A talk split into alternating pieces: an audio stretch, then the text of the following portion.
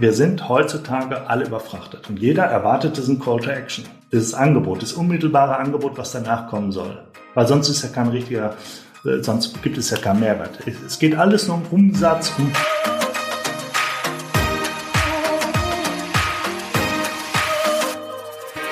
Herzlich willkommen zu dieser Folge deines Lieblingspodcasts.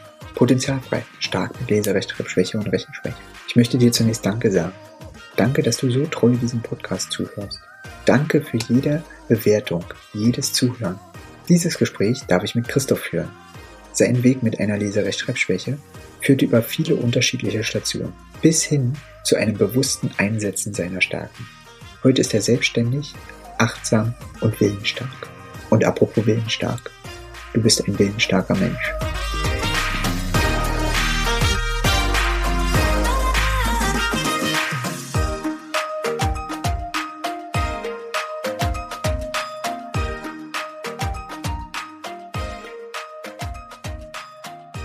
Hallihallo Christoph, es ist wunderschön, dass du da bist und dass wir etwas länger miteinander reden können. Ja, hallo Mio. Danke, dass du mich eingeladen hast oder dass wir heute ja auch zusammenkommen. Und ich freue mich schon richtig drauf, äh, mal ein bisschen was zu erzählen. Vielleicht äh, hilft es dem einen oder anderen, was ich so erlebt habe. Da gehe ich ganz fest davon aus. Alle kriegen die gleiche Frage am Anfang gestellt. Du auch. Und zwar, was würdest du deinem jüngeren Ich als Tipp mit auf den Weg geben? Ja, ist eine schöne Frage, ist eine interessante Frage. Man kann sich da lange mit beschäftigen. Ich sag mal so, ich würde heute mein Ich sagen oder mein jüngeres Ich sagen, schau dir genau das Umfeld und den Umgang an, wo du bist und entscheide da, äh, ob du dieses verlassen willst oder das verändern möchtest. Warum ich das so sage, wird, glaube ich, gleich in dem Interview präsent oder wird man merken, was das dann auf einmal bewirkt, wenn man sich dort andersweitig mal orientiert oder diesen ja, Vorschlag mal wahrnimmt oder wahrmachen lässt. Gehen wir mal zum ganz zum Anfang von deiner Schullaufbahn äh, zurück. Ähm, wann fiel denn das auf, dass du irgendwie ein bisschen Schwierigkeiten hast beim ähm, Lesen lernen und beim Schreiben? Äh, ja, aufgefallen. Ähm, eigentlich in der Grundschule. Da fing das eigentlich ja an. Vielleicht muss ich vorweg noch etwas dazu sagen zu meiner Biografie. Wie gesagt, ich bin ja zu dieser, komme aus dieser Babyboom-Jahrgänge. Ich bin 1963 geboren und komme aus einer Familie mit sechs Kindern. Und äh, ich war das fünfte Kind und bin dann eben, ich glaube so 70, 71 bin ich eingeschult worden.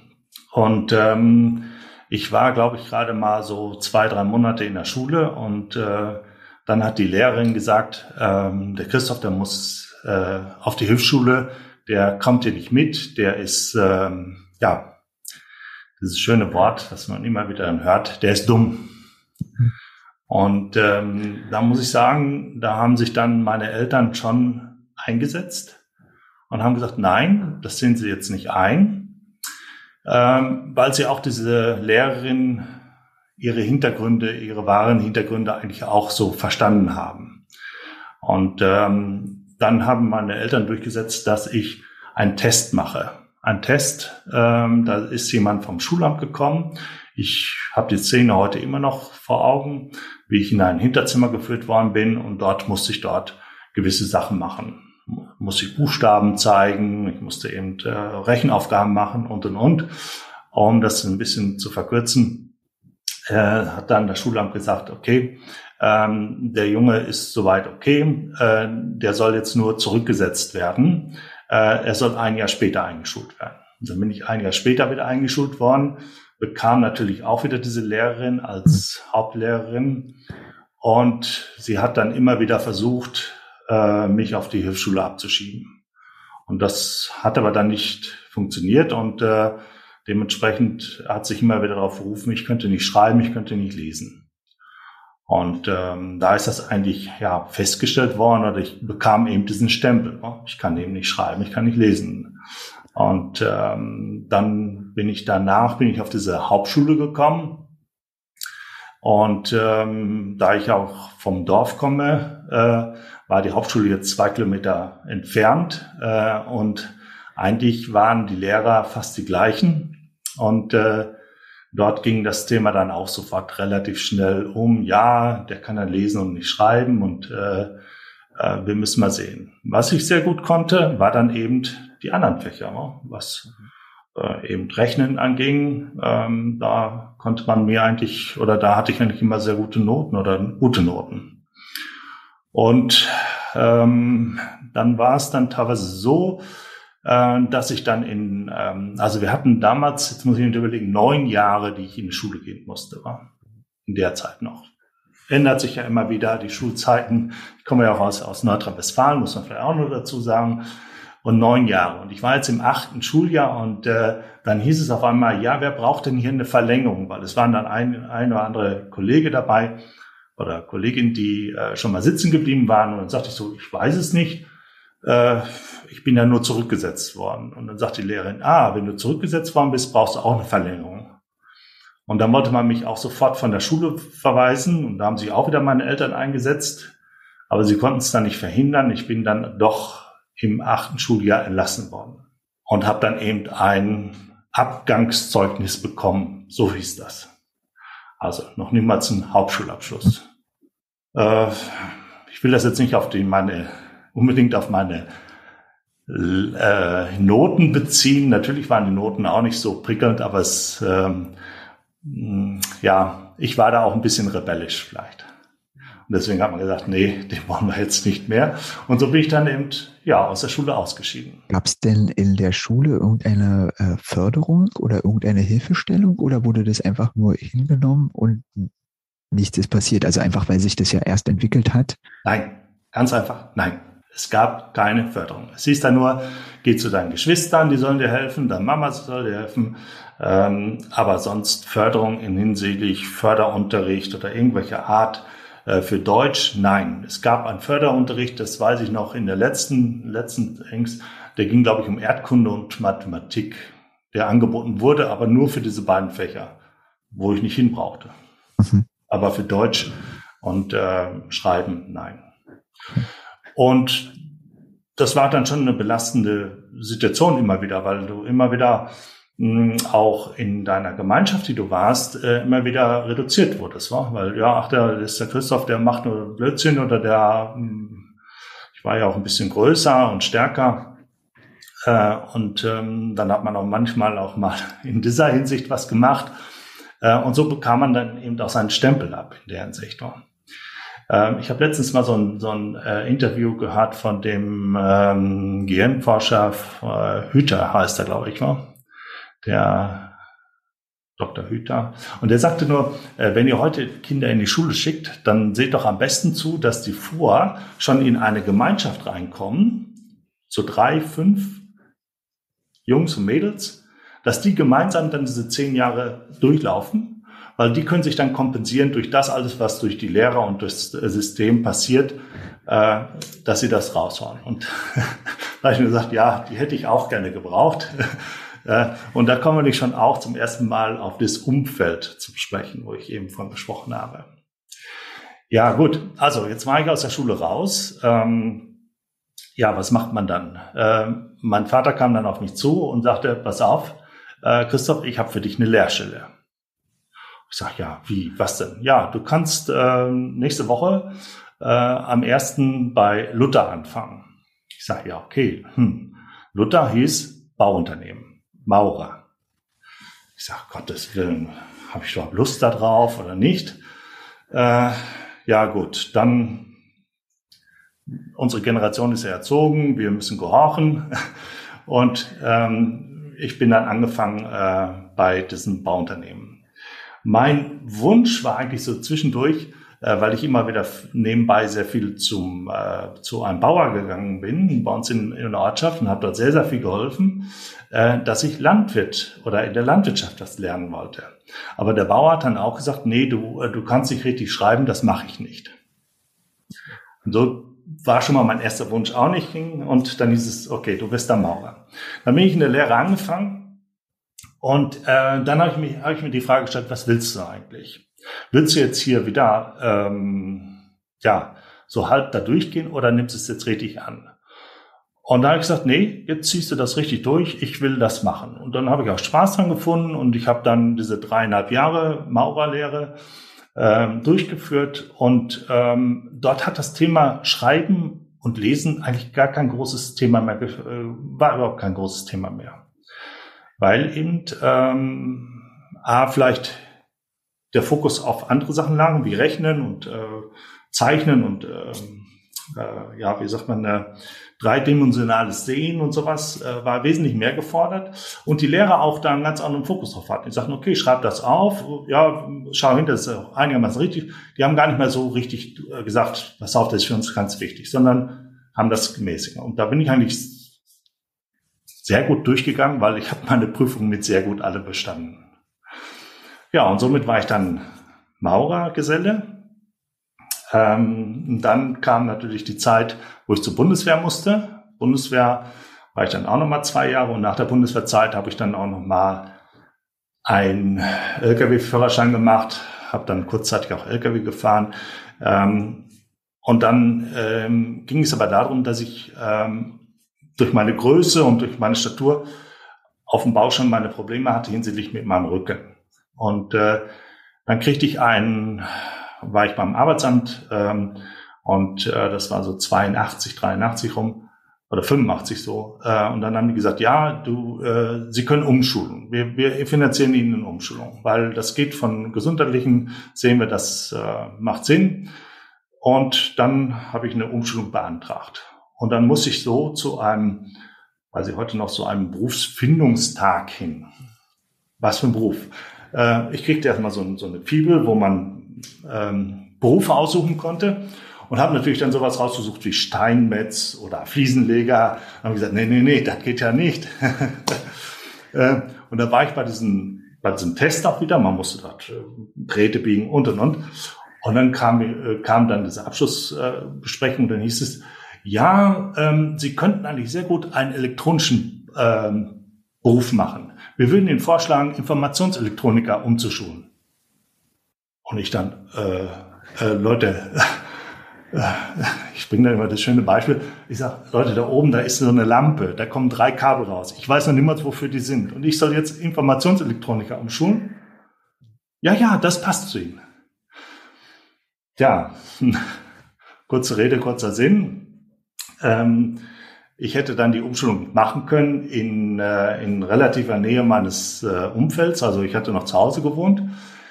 Ähm, und dann hieß es dabei, ja, da muss ich aber noch drei Jahre drauf warten, weil das Berufsförderungswerk so überlaufen ist. Äh, es gibt aber die Möglichkeit, dass ich nach Bayern gehen könnte, nach äh, Regensburg. Und in Regensburg, da gibt es ein Berufsförderungswerk, äh, ist privater Hand, äh, das fördern wir aber, da könnte ich das machen. Und dann bin ich dort dann äh, nach Regensburg gegangen und habe dann auf Informationselektroniker umgeschult in Ganzzeitbereich. Und dort war es auch wieder so, dass hier die Rechtschreibung überhaupt gar nicht, ja, kein Thema war. Auch für mich nicht. Ich, ich habe jetzt letztens ähm, nochmal meine Unterlagen gefunden aus diesem Bereich. Und da habe ich auch sehr, sehr viel geschrieben und ich habe eigentlich gesehen, oh, okay, das ist eigentlich ganz positiv gewesen und äh, bin eigentlich da auch relativ zurechtgekommen. Und auch diesen Berufswunsch äh, habe ich dann mit Bravour auch bestanden, auch wieder, ich glaube, mit eins und zweien. Äh, und ähm, da kann ich auch noch zu sagen, da hat es so eine Szene gegeben, das ist vielleicht auch nochmal interessant. Ähm, ich kam nach Regensburg in diese Klasse, das, wir waren dann 35, 40 Leute, glaube ich, in dieser Klasse und dann kam unser Klassenlehrer rein. Ähm, wie gesagt, es war wie so eine Schule, bloß wir hatten praktischen Unterricht mit dabei und den ganzen Tag, von morgens acht bis abends teilweise 18 Uhr und wir haben auch dort geschlafen in, in so einem Wohnheim. Aber der erste Tag kam, der kam dort rein, guckte sich die Klasse an und sagte, wer von euch ist denn Elektriker? Und neben mir saßen drei Leute, die kannte ich auch nicht. Äh, dann gingen hinten die Hände hoch. Mhm. Sagt er, wer von euch hat denn schon mal mit Elektronik was gemacht? Dann gingen wieder Hände hoch. Und wir in unserer Reihe guckten uns an. Ich sage, ich bin Maurer. Der andere sagt, ja, ich bin Bäcker. Der andere sagt, ich war Lkw-Fahrer. Naja, und dann sagte der Lehrer, eins will ich euch sagen, ihr da hinten, die jetzt alle aufgezeigt haben, ihr werdet es richtig schwer haben. Für, für euch wird's richtig schlimm. Und alle anderen, die hier sind, wenn ihr so weitermacht wie jetzt, werdet ihr super durchgehen. Und so war es auch. Wir waren ersten Tag, erste Stunde hochmotiviert. Mhm. Erste Thema, weiß ich noch heute, kam äh, das Atommodell. Ich noch nie was von Atommodell gehört. Aufgeschrieben, alles mitgeschrieben und die, die, die anderen, die damals die Hände hochrum, kennen wir schon, wissen wir schon, ohmische Gesetz, kennen wir schon, wissen wir schon. Und irgendwann war der Zug abgefahren. Wir waren immer dran geblieben und bei denen war irgendwann der Zug abgefahren. Ich glaube, über die Hälfte von denen hat dann nachher abbrechen müssen. Und er wusste das schon vor, weil er, er hat es ja gewarnt. Und dann muss man nur sagen, ja, äh, das sieht man, was, was man so leistet. Ja. Wie war es denn mit den, ähm, also wir haben ja uns ja schon kurz vorher unterhalten, ähm, du wirst ja durch deine Schulzeit und deinen Werdegang bis dahin auch Glaubenssätze mitgenommen haben. Wie haben die denn immer reingespielt dann? Also obwohl du ja wirklich gute Leistungen dann gebracht hast und es gar keine Rolle gespielt hat du offensichtlich nicht die gleichen Erfahrungen gemacht hast wie in deiner Schulzeit. Ja, ähm, gut, dass du da nochmal nachfragst, weil ähm, das, ähm, wo ich eben, gesagt, die Maurerlehre gemacht habe oder eben auch in der Umschulung, ähm, hat, haben auch die Kollegen, das Umfeld gar nicht so sehr darauf geachtet. Für die war das gar nicht so, so präsent. Für die war es nur wichtig, äh, dort hat man gemerkt, äh, welche Fähigkeiten hast du, wo bist du gut. Wir haben uns auch unter, untereinander unter, ähm, unterstützt. Wir haben abends ja zusammengesessen und haben dann äh, diskutiert über gewisse Sachen, ähm, wie machen wir das mit dieser Schaltung und und und. Und da hat jeder sein, sein, ähm, ja, seine Stärken so, dort mit reingebracht. Mhm. Und da wurde gar nicht auf diese Schwächen drauf eingegangen. Das kam erst später wieder. Ah. Das kommt erst später, also nach meiner Geschichte. Wo ich dann wieder sagen muss, da kam das Extrem. Äh, weil dann, wo ich dann in die, ähm, also diese Ausbildung gemacht habe und dann eben in das Arbeitsleben eingestiegen bin, da wurde dann das nachher äh, schlimmer. Und ich habe auch jahrzehntelang, jahrzehntelang verschwiegen, dass ich Maurer bin, weil für mich das ein Makel war. Ist, das ist ein dummer Mensch. Maurer, das sind dumme Leute. Die trinken Bier, die können Steine aufeinander legen, aber mehr können die nicht. Äh, mhm. Und ähm, dann noch mit der Schreibschwäche, die ich habe, Leseschwäche weniger, aber Schreiben, wobei das Lesen auch damals mir sehr schwer gefallen ist. Aber ähm, dann eben ähm, nachher durch vieles Lesen, was man ja auch dann äh, fachlich wieder gesehen hat, ah, ich muss mich weiterbilden, ähm, besser geworden ist, wesentlich besser geworden ist. Und dann äh, muss ich natürlich auch dazu sagen, habe ich dann irgendwann ja geheiratet und ich habe heute drei Kinder. Und ähm, dann bei den Kindern war es dann auch so, dass man ja natürlich dann auch angefangen ist vorzulesen. Mhm. Gerade wo sie klein waren. Die hören natürlich zu, ob ich da jetzt stotter oder nicht. und ach, andersrum, man liest dann ein Buch ja auch nicht nur einmal, sondern 50 Mal und es sind ja. ja nur kurze Sätze. Dann hat man das auch nachher gut drauf ja. und gut hin. Aber das hat dann natürlich auch geholfen. Und es wird dann immer besser. Aber wo ich dann in das Berufsleben eingestiegen bin, äh, da musste ich dann nachher auch mehr schreiben und äh, da kam das dann immer wieder hoch. Und da ist mir dann eben sehr häufig dann aufgefallen, wenn dann einer mitbekommen hat, ähm, dass ich eine Schwäche hatte, dass dann schnell kam, ja, du bist ja dumm. Hm. Äh, und noch schlimmer wurde das eigentlich äh, jetzt durch die ganzen ähm, so, sozialen Medien.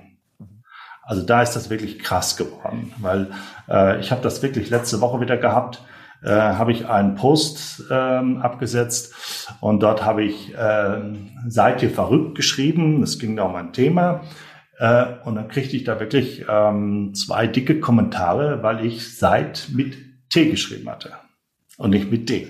Und da kamen schon so Kommentare, naja, wenn du das nicht kannst, dann lass es doch lieber, äh, du verwirrst uns hier. Äh, man schreibt da nicht direkt dumm, aber kommen schon krasse, krasse Widersätze. Also es ging auch schon mal so weit, dass mir Personen gesagt haben, äh, bitte hör auf, äh, du darfst sie nicht mehr posten ähm, und und und. Also das, wobei es wirklich nicht gravierende große Sachen waren, es waren manchmal wirklich nur Kleinigkeiten und da hat man sich massiv drüber aufgeregt. Also das war am Anfang nicht so sehr, weil man auch vielleicht am Anfang gar nicht so sehr öffentlich auch geschrieben hatte.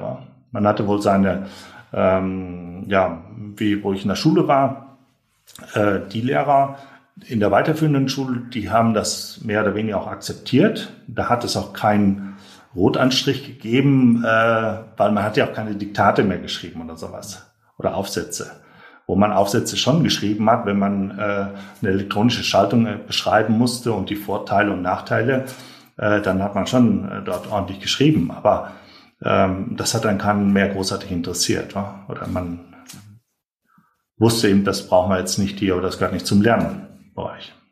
Und ähm, ja, so, so habe ich mich jetzt eigentlich äh, über Jahrzehnte immer wieder mh, hm, weiterentwickelt. Äh, und versucht, dass diese Schreibschwäche immer weiter einzudämmen. Und ähm, das ist natürlich nicht zu 100 Prozent, ähm, habe ich das nicht im Griff. Ähm, da, was mir auch schwerfällt, ist natürlich dann ähm, andere Sprachen zu lernen. Ne? Ich weiß nicht, ob das äh, miteinander zusammenhängt. Äh, nicht unbedingt. Äh, mhm. also es kann, aber es muss nicht. Also es ist, ähm, hatte ich dir ja schon erzählt, ich habe das zuerst in Englisch ähm, für mich in den Griff bekommen und bin ja dann erst in die deutsche Sprache gegangen. Mhm. Ähm, also was, aber ich kann jetzt auch nur von mir sprechen, ist so, ähm, mir fällt es viel, viel leichter, mündlich das zu lernen, als dann auch die Schriftsprache äh, mir zu erobern, was aber auch geht. Ich brauche einfach bloß länger. Und ich kenne auch welche, die sprechen mehrere Sprachen. Das ist eher, das hängt davon ab, ähm, äh, wo äh, die Schwierigkeit ansetzt. Es gibt ja unterschiedliche Stufen, ähm, wo die ansetzen kann. Äh, und ähm, davon hängt es auch ein bisschen ab. Mhm. Darum kann man es nicht so verallgemeinern. Mhm. Ähm, ich habe es jetzt auch schon erlebt, also einfach durch, äh, durch das selber Lerntherapie geben, ähm, dass einige sich das nicht zutrauen. Sie können es in ihrer Muttersprache nicht, wie soll ich denn eine andere Sprache lernen? Wenn aber das Selbstbewusstsein da ist, dann klappt es auch mit der anderen mhm. Sprache. Und man muss nur die Methodik finden, die für einen passt. Äh, ja, und ähm, ich habe mich gefragt, wie, ähm, woher kommt denn auch diese, diese teilweise, also für mich wirkende Aggressivität oder diese Sache, wenn man da was falsch schreibt, dass sich viele dort angegriffen fühlen. Und ähm, ich habe das ja, naja, versucht mal so aus meiner Sicht zu betrachten oder zu sehen. Ähm, und ich sehe eben, dass dieses ganze System äh, das extrem mehr fördert oder dort reingeht. Also du bist ja nur ein guter Schüler, wenn du gut schreiben und lesen kannst. Ähm, und warum werden nicht auf andere Eigenschaften auch äh, hingeschaut? Ähm, wir haben auch eben im Vorfeld schon gesprochen, hast du ja auch gesagt, du hast gewisse Eigenschaften, äh, kannst räumlich sehen oder hast äh, mit der Bühne das erzählt. Ich habe sowas ähnliches. Ich kann extrem Menschen spüren ich spüre, wenn sie in, in einer Situation sind oder durch, durch das Reden und das ähm, Zuhören, weiß ich, wo sie ungefähr sind. Und ich weiß auch manchmal, wie ich, wie ich sie äh, angehen kann und wie ich das bereinigen kann. Ähm, und mm, mein Werdegang hat mich ja auch dann irgendwann in den Vertrieb gebracht. Und ähm, ich bin ja heute ähm, ja Mentor und Coach und Berater, wie man es bezeichnen will, äh, im Bereich Vertrieb.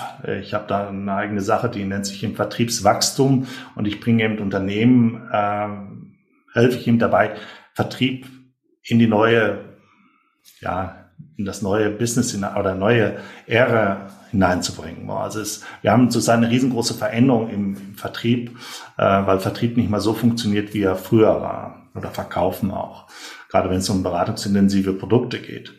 Äh, und da muss man ein ganz neues Bewusstsein auch hinbekommen. Das hat was mit uns, mit den Menschen zu tun, wie Menschen auch ähm, was wahrnehmen und äh, fühlen und äh, wie, sie, wie sie was aufnehmen. Weil ich sage immer, wenn wir heute, wenn wir morgens aufstehen und äh, die Küche betreten, dann werden wir sofort mit etlichen unaufgeforderten Werbeaktion und Call to Action äh, belagert. Was machen wir damit? Das geht in das Unterbewusstsein und das Unterbewusstsein, äh, sag ich, schaltet sein Freund-Feind-System ein und sagt, Feind, nicht zuhören, weg. Mhm. Nicht zuhören, weg. So, wenn ich jetzt aber mit einer Botschaft komme, wie als äh, wenn ich Vertriebler bin und möchte mein Gegenüber eine Botschaft geben, die für ihn auch vielleicht wichtig ist, dann falle ich sofort dort rein, wenn ich mit den gleichen Argumenten komme. Ich habe da was für dich. Hier gibt's, äh, hier gibt's was. Äh, wenn du heute zuschlägst, dann kannst du das sofort umsetzen. Ja, Freund, Feind, weg. Da kommst du nicht durch. Äh, eine Timeline ist dann noch schlimmer, die du permanent hoch und runter scrollst. Die fördert das nur. Aber. Und ähm, da muss man heute andere Techniken, andere, nicht Techniken, andere anders vorangehen und anders reingehen. Was hat dich denn, also gab es für dich einen äh, Schlüsselmoment einfach, wo du, ähm, also es klingt für mich so, als wäre das bei der Umschulung gewesen, äh, wo du so gesagt hast, okay, du nimmst dein Leben jetzt richtig in deine Hand und machst das, wo du merkst, das sind deine Stärken und das kannst du richtig. Eigentlich kam das noch nicht so sehr. Ich habe wohl gemerkt, okay, ja, ich habe ein anderes Umfeld. Mhm. Es wird anders mit mir umgegangen. Ich komme ganz anders in die Stärken rein oder ich komm, kann mich ganz anders herbeiführen und ich, ich kann was leisten. Mhm. Ähm, jetzt muss man natürlich auch dazu sagen, hm, ähm, deswegen habe ich das am Anfang gesagt mit den fünf oder sechs Kindern, ich war der fünfte, da kommt auch so ein, ein gewisser, ähm, ja, ich will sagen, du kriegst ein gewisses Mindset ja auch mit. Und äh, natürlich, wenn ich Einzelkind bin oder nur zu zweit aufwachse, sieht das anders aus wie wir in so einer großen Familie mit äh, wenig Ressourcen ähm, die wir zur Verfügung hatten, da musst du auch mal kämpfen können, auch mal die Schultern rausholen und reingehen. Und da habe ich eben auch gemerkt, okay, du kannst eben hier äh, allein mit deinem Wissen und mit deinem Auftreten schon sehr viel machen. Aber es kam dann immer wieder diese Nackenschläge oder diese Schläge wieder zurück. Naja, aber das Schreiben geht nicht. Du bist ja, das Schreiben funktioniert nicht. Du bist ja wieder nicht der vollständige Mensch. Du bist ja dumm. Also das Dumm hängt sehr stark fest. Und das kommt auch immer wieder hoch. Ich versuche es natürlich auch zu negieren oder zu anders zu besetzen, ähm, was ich heute auch gelernt habe in, in, in, in den Jahren über. Aber es kommt immer wieder durch. Und dann setzt du dich natürlich selber wieder zurück. Dann wird es auch schlimmer mit der Rechtschreibung. Das ist ein, das kann eine Spirale werden. Ne? Und da muss man echt sagen, hoppla, ich muss das mal wieder ähm, beachten. Und ich kann eben nur den, den Tipp geben, ähm, den virtuellen Hubschrauber rausholen. Das heißt, wirklich mal wieder von oben mal draufschauen. Losgelöst von dem, wo ich jetzt gerade bin, in dieser Spirale, wo ich gerade bin. Ich habe eine Negativität, da wieder eine Negativität. Und jetzt mal schauen, okay, wo bin ich denn überhaupt mal von oben drauf zu schauen und mal das, das Ganze betrachten. Was hast du denn schon alles geleistet?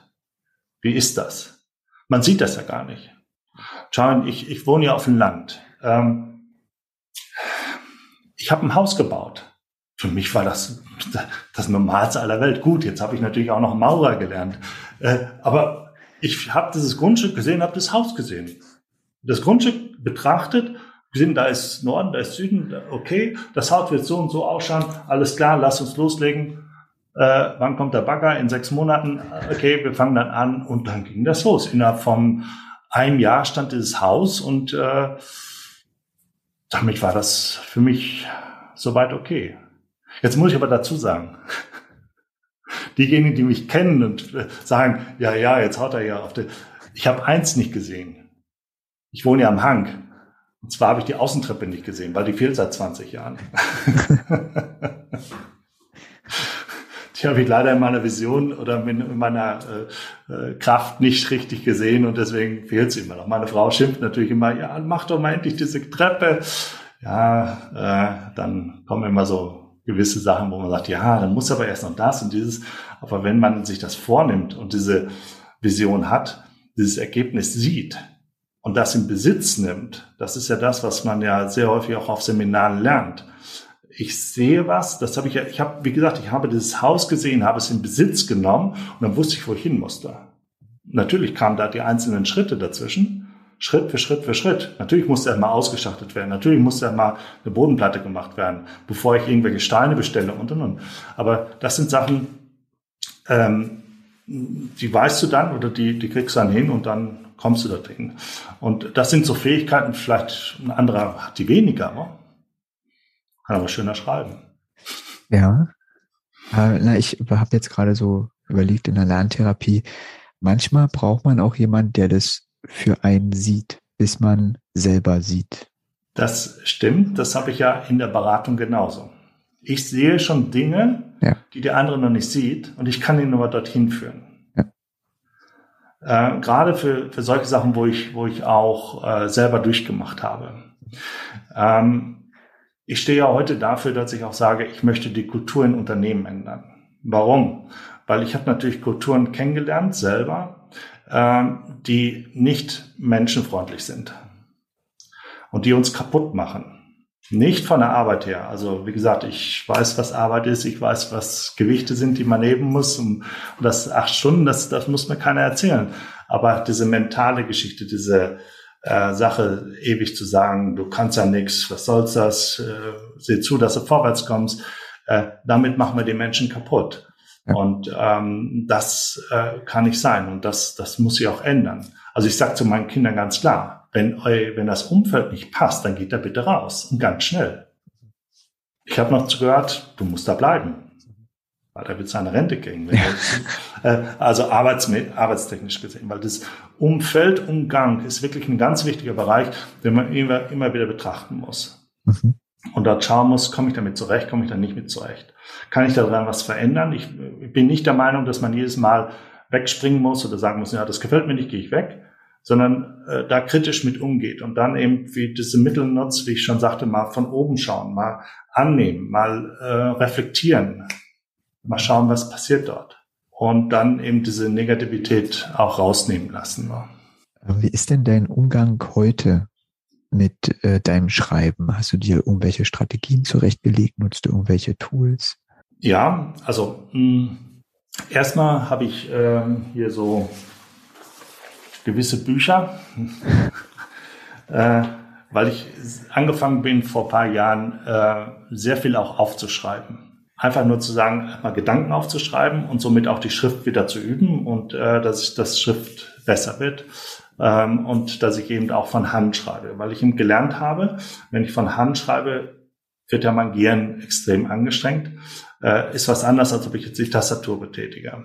Ja. Natürlich 80 Prozent, was ich heute schreibe, glaube ich, oder vielleicht sind es auch nur 70, passieren natürlich auf der elektronischen Ebene. Und dort ähm, hat man sich natürlich jetzt darauf eingelassen, äh, dass ich sehr, sehr viele Hilfsmittel dort habe. Irgendwelche Rechtschreibprogramme, die sofort äh, wiederholen oder wieder schauen, okay, einen roten Kringel drunter machen oder Wellenlinien machen. Äh, dass ich mich dort ähm, helfen kann oder sehen kann. Was natürlich schwieriger ist, ist natürlich dann die Grammatik hinzukriegen. Ja? Weil du hast ja einmal das Schreiben, das richtige Schreiben, aber auch grammatisch das hinzubekommen. Das mhm. ist ja auch ähm, Sachen, die man äh, benötigt und ähm, da gibt es natürlich auch Defizite. Und ähm, das, da habe ich weniger Hilfsmittel. Aber sonst nutze ich natürlich, versuche diese elektronischen Hilfsmittel zu nutzen. Mhm. Aber eben bei dem Beispiel ne, mit dem äh, Seit, mit T und D, ja. kann es nicht wirklich helfen. Ne? Nee, nee, das, ist, das ist dann so ein schönes Beispiel, ja, ja. Wo, wo eine Grenze ist schickst du es raus und äh, es dauert keine 20, 20 Minuten und du kriegst sofort einen Kommentar. Sonst kriegst du wenig Kommentare und dann kriegst du sofort einen Kommentar. Ja. Oh, schönen Kommentar und schaust hin. Äh, ja, wer nicht, ja. Wer, wer nicht Seit und Seit auseinanderhalten kann, der sollte mal überlegen, ob er noch was schreiben sollte. Ja.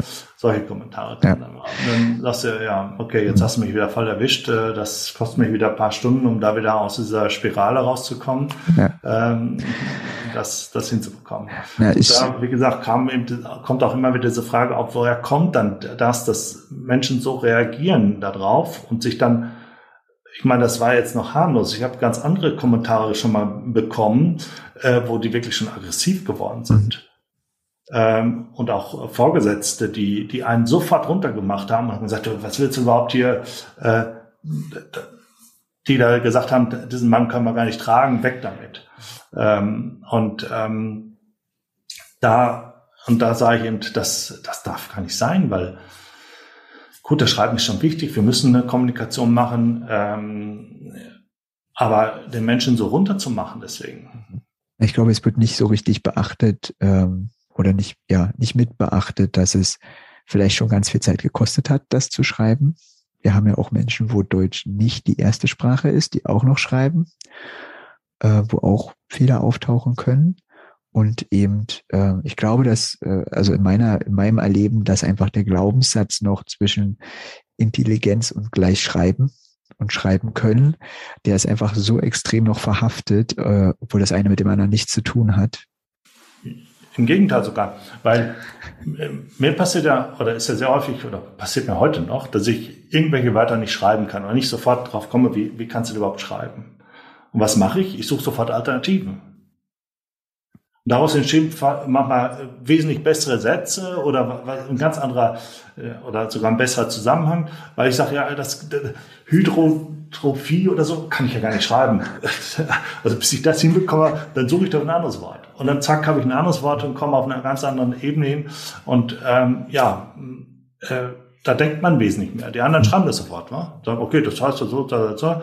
Äh, weiß ich nicht. Ähm, ja, sind wir kreativer dann?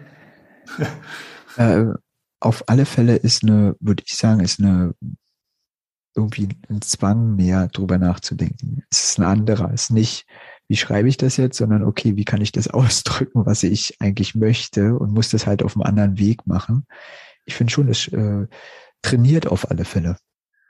Ja, ja. Es ist gar nicht, äh, man muss ja gar nicht sagen, dass es eine ausgeprägte äh, Fähigkeit ist, aber es wird gezwungenermaßen viel mehr trainiert. Und dadurch ist es vielleicht einfach stärker dann da. Also ja, ja auf jeden Fall. Also das, äh, das ist so. Und ähm, das äh, bereitet dann so da schon hin. Ja, so ist, so ist der Weg gewesen. Ich meine, heute bin ich ja selbstständig. Äh, die Selbstständigkeit ist auch gekommen. Das war eigentlich von mir gar nicht geplant. Und äh, in der Selbstständigkeit habe ich dann eben auch so gewisse Phasen gehabt, mh, die dann immer wieder zu Veränderungen geführt haben äh, und wo man eben immer wieder gemerkt hat, äh, hier musst du vorsichtig sein. Und in dieser Phase, gerade wo ich in die Selbstständigkeit gegangen bin, habe ich eben dieses, diese Sache mit dem Maurer komplett rausgenommen. Auch aus meinem Lebenslauf überall, äh, weil eben dort viele schauen und sagen, oh, wie kannst du denn nur, wa? Ein Maurer, der mir jetzt was erzählen soll, wa? Ähm, wo ich sage, ja, ich kann euch vieles erzählen. kann ja auch vieles helfen. Ähm, es geht ja um die, um, um ganz andere Sachen, wo, wo, wo, ich mich heute weitergebildet habe. Ähm, ich habe auch Situationen gehabt, wo mir, ähm, weil, weil wir gerade darüber gesprochen haben, mit dieser Schreiben und äh, Elite und sowas, ähm, wo Elite-Menschen, also Elite-Menschen, was sind Elite-Menschen? Also wo, wo Studierte, die studiert haben, mir gesagt haben, was willst du überhaupt? Äh, du hast ja noch niemals studiert. Ja, ich habe kein Studium. Ich bin sogar ein, wie ich ganz am Anfang gesagt habe, ich habe ja noch niemals eigentlich einen Hauptschulabschluss. Ich habe das alles nachgeholt. Mhm. Ich sage heute noch, ja, ihr seid vielleicht, ihr habt mal studiert. Ich studiere das Leben lang. Ja. Ich lese jeden Morgen mindestens 10, 15 Seiten in einem Fachbuch. Mindestens, wenn nicht noch mehr. Ich glaube, ich bin jeden Tag bin ich äh, dabei und bilde mich weiter und äh, baue mehr Wissen auf. Und ich kenne dann äh, andere, die waren mal in einer Schule und die waren auch mal auf einem Uni und die tun nichts mehr. Ich finde es total schön, dir zuzuhören. Äh, und das, was du erzählst, ist ähm, schon interessant, weil es ist einfach nochmal, das zeigt nochmal was ganz anderes, wo äh, das alles mal war mit der Förderung der Leserechtschreibschwäche und dass sich schon Sachen verändert haben äh, und wir trotzdem noch auf dem Weg sind. Und wir das auch hinkriegen müssen, dass irgendwie die Glaubenssätze äh, sich dahingehend verändern, weil das einfach extrem hemmend ist und zwar ein Leben lang, wenn man besonders wenn man vorgeprägt ist dann aus der Schulzeit. Ja, ja, auf jeden Fall. Also da, da gebe ich dir vollkommen recht und äh, das ist auch mein mein Bestreben, wo ich heute wirklich sage, hört auf damit, ähm, mit dieser Vorverurteilung, sagen, nur weil der das nicht kann, kann der nichts. Im Gegenteil, jeder Mensch hat seine Stärken. Manchmal muss man ein bisschen suchen oder fühlen. Was ich heute sehe bei vielen Jugendlichen ist eben, äh, ich, ich arbeite auch sehr viel mit, mit jungen Menschen, äh, ich bin im Verein tätig und sowas. Äh, ich habe es auch bei meinen Kindern gesehen, dass sie eben äh, gerade wenn sie aus der Schule kommen und so, auch gar nicht wissen, was, was sind ihre Fähigkeiten und wo. Ich habe es ja auch vielleicht gar nicht so gewusst. Und ähm, wo ich auch sage, probiert es aus, macht es. Ich habe jetzt schon wirklich bei meinen zwei Söhnen, die sind die Ältesten, die haben sich beide schon umorientiert. weil sie jetzt merken, ja, das, das passt mir besser. Und die machen teilweise schon was ganz anderes. Also hm, ich kann das ruhig mal sagen. Also mein, mein ältester Sohn, der, äh, der, hat, der wollte Programmierer werden. Dann ist er Programmierer geworden. Der war gut im Programmieren. Der ist extra nach Berlin gegangen, hat dort in äh, Startups, Unternehmen reingegangen, neue Programmiersprache lernen. Und irgendwann sagt er, Papa, ähm, ich möchte, ich möchte mehr mit, mit Kunden was zu tun haben. Ja, heute ist er im Vertrieb. Hat mich zwei Jahre gekostet, ihn hinzubringen, mental oder beziehungsweise da hat es auch sehr, sehr viel mit Glaubenssätzen zu tun. Wa?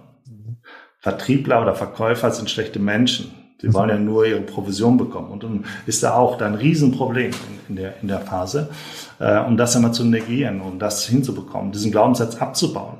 Weil wenn du mit so einem Glaubenssatz versuchst, zum Kunden hinzugehen, funktioniert das nicht. Noch schlimmer ist die Organisation, also jetzt rutsche ich da mal kurz rein, die Organisationen, die so aufgebaut sind, wo es nur um Umsatz geht, wo die Mitarbeiter darauf getrimmt sind, Umsätze zu machen und Umsatzziele zu erreichen. Die gehen zum Kunden hin und schauen, okay, der Kunde hat einen Bedarf oder ein, ein Problem und rechnen dann schon im Kopf, welche Provision es gibt. Mhm. Wenn ich, das ist aber ein, das ist das Unterbewusstsein, was dort arbeitet. Das machen die nicht extra. Das ist ein Unterbewusstsein, das getriggert wird, weil das so getriggert wird, das Umfeld, und seine Aussagen und sein, sein Tun spiegeln dem anders sofort wieder.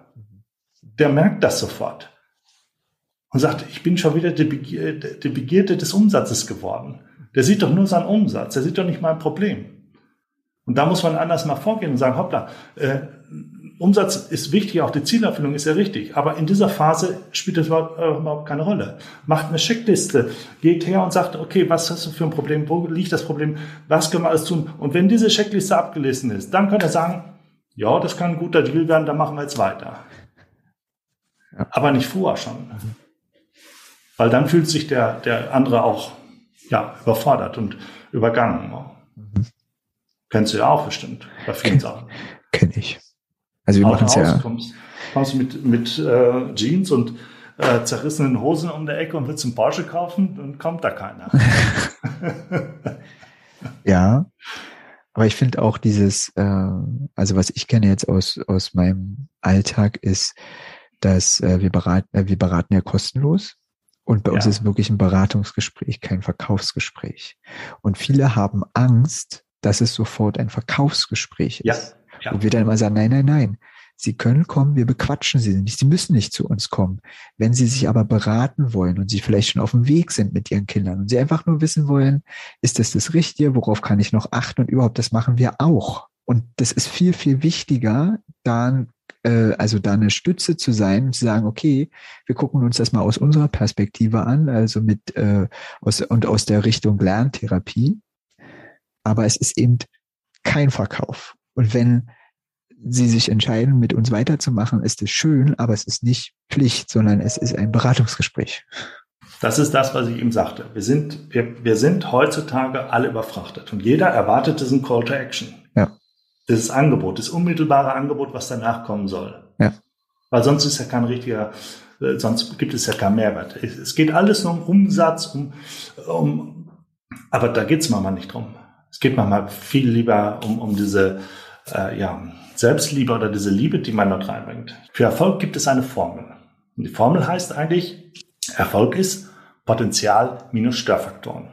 Diese Formel habe ich gehört, habe gesagt, super, jetzt habe jetzt hab ich die Formel, jetzt kannst du losgehen, jetzt brauchst du nur dich auf die Störfaktoren zu konzentrieren und hilfst den Unternehmen, die Störfaktoren wegzubringen und und und. Bis ich festgestellt habe, das funktioniert ja nicht. Mathematisch gesehen ist die Formel ja nicht richtig oder kann es ja niemals funktionieren, weil du wirst niemals 100% Erfolg rausbekommen. Potenzial ist der Mensch. Der kommt mit 100%. Minus die Störfaktoren. Störfaktoren sind Prozesse, Umfeld, äh, irgendwelchen Stuhl, Rechner fährt morgens nicht hoch, sind alles Störfaktoren, die dich hindern, deine Potenzial, dein 100% hinzubekommen. Oder eben die Lernschwäche, die einer vielleicht hat. Mhm. Aber die Menschen leisten doch mehr wie 100 Prozent. Wie kommt das? Und dann habe ich gesagt, ich erweitere die Formel. Die Formel heißt heute bei mir, und so predige ich sie auch, heißt heute, Erfolg ist, Klammer auf, Potenzial minus Störfaktoren, Klammer zu, mal die Liebe. Jetzt schauen mich viele an und sagen, was hat er jetzt denn mit seiner Liebe? Was soll das denn? Ja, weil hier kommen wir auch wieder zu einem Punkt. Liebe wird ja sehr schnell ver verknüpft mit Sex, biologische Eigenschaften. Nein, Liebe ist ja ein, hat ja eine soziologische Eigenschaft. So, und wenn wir uns jetzt mal die soziologischen Eigenschaften anschauen, dann können wir für Liebe doch einsetzen. Bedingungslosigkeit, Absichtslosigkeit, Sinnhaftigkeit, Zufriedenheit. Und ich, ich, hab, ich gebe dann noch einen da rein und da sage ich immer, liebe Unternehmer und liebe Vorgesetzten, das habt ihr über Jahrzehnte kaputt gemacht. Ich habe es noch richtig erlebt. Und heute jammert ihr danach. Und dieser Multiplikator heißt Stolz. Ich bin stolz, bei diesem Unternehmen zu sein. Hm. Wisst ihr, was das für ein Multiplikator ist? Der sämtliche Störfaktoren verpuffen lässt hm. und da mehr wie 100 oder 150 Prozent rauskommt? Das ist das, was wir heute brauchen. Diesen Multiplikator wieder zu finden.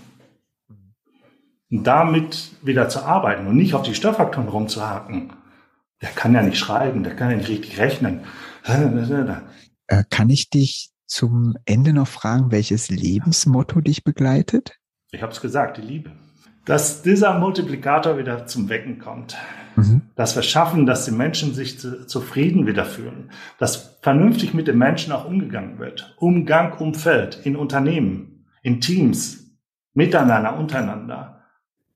Dass es aufflagt, ja, du kannst ja nicht schreiben, du bist ja dumm, geh weg, du gehörst nicht zu uns, Elite.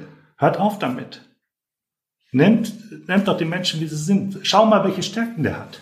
Jeder hat Stärken, große Stärken. Dann vielen, vielen Dank. Für die, die noch ein bisschen mehr was von dir wissen wollen, äh, packe ich in die Shownotes die Kontaktdaten von dir, dass du kontaktiert werden kannst. Äh, ich kann mir vorstellen, dass das für einige ganz interessant ist, ähm, weil das sind wunderbare Gedanken, die du hast. Vielen Dank, dass du da warst. Ja, danke dir, dass du mir die Chance gegeben hast, hier mal über mein Leben zu sprechen oder über meine Vision. Äh, die bekommt man ja nicht so häufig. Das ist ja auch manchmal so. Aber ich mache das gerne und äh, wie gesagt, äh, ich habe da meinen gewissen Fokus und wer mich ansprechen will, gerne, gerne. Und das, was du eben gesagt hast, ich gebe gerne, gehe gerne in Gespräche rein, ohne äh, im Vorfeld zu wissen, naja, welchen Auftrag ich daraus ziehen kann. Im Gegenteil. Und ähm, wer mal so ein bisschen auf den sozialen Medien nachschaut, sieht es ja auch, äh, da gibt es schon etliche Beurteilungen, wo viele sagen, ja, der hat mir so geholfen und äh, wir haben ein Gespräch geführt, wo wir auch danach keinen Auftrag oder sowas geführt haben. Also das ist mir nicht wichtig. Meine Frau sagt natürlich, mach mal was anders. aber irgendwo geht das schon. Danke, dass du dieser Folge deine Zeit geschenkt hast. Ich bin dankbar für jeden Menschen, der zuhört. Nimm dein Handy in die Hand Klicke auf Abonnieren in deiner Podcast-App, dann hören wir uns wieder und wachsen gemeinsam. Ich freue mich auf das nächste Mal. Alles Liebe. Es ist fantastisch, dass es dich gibt.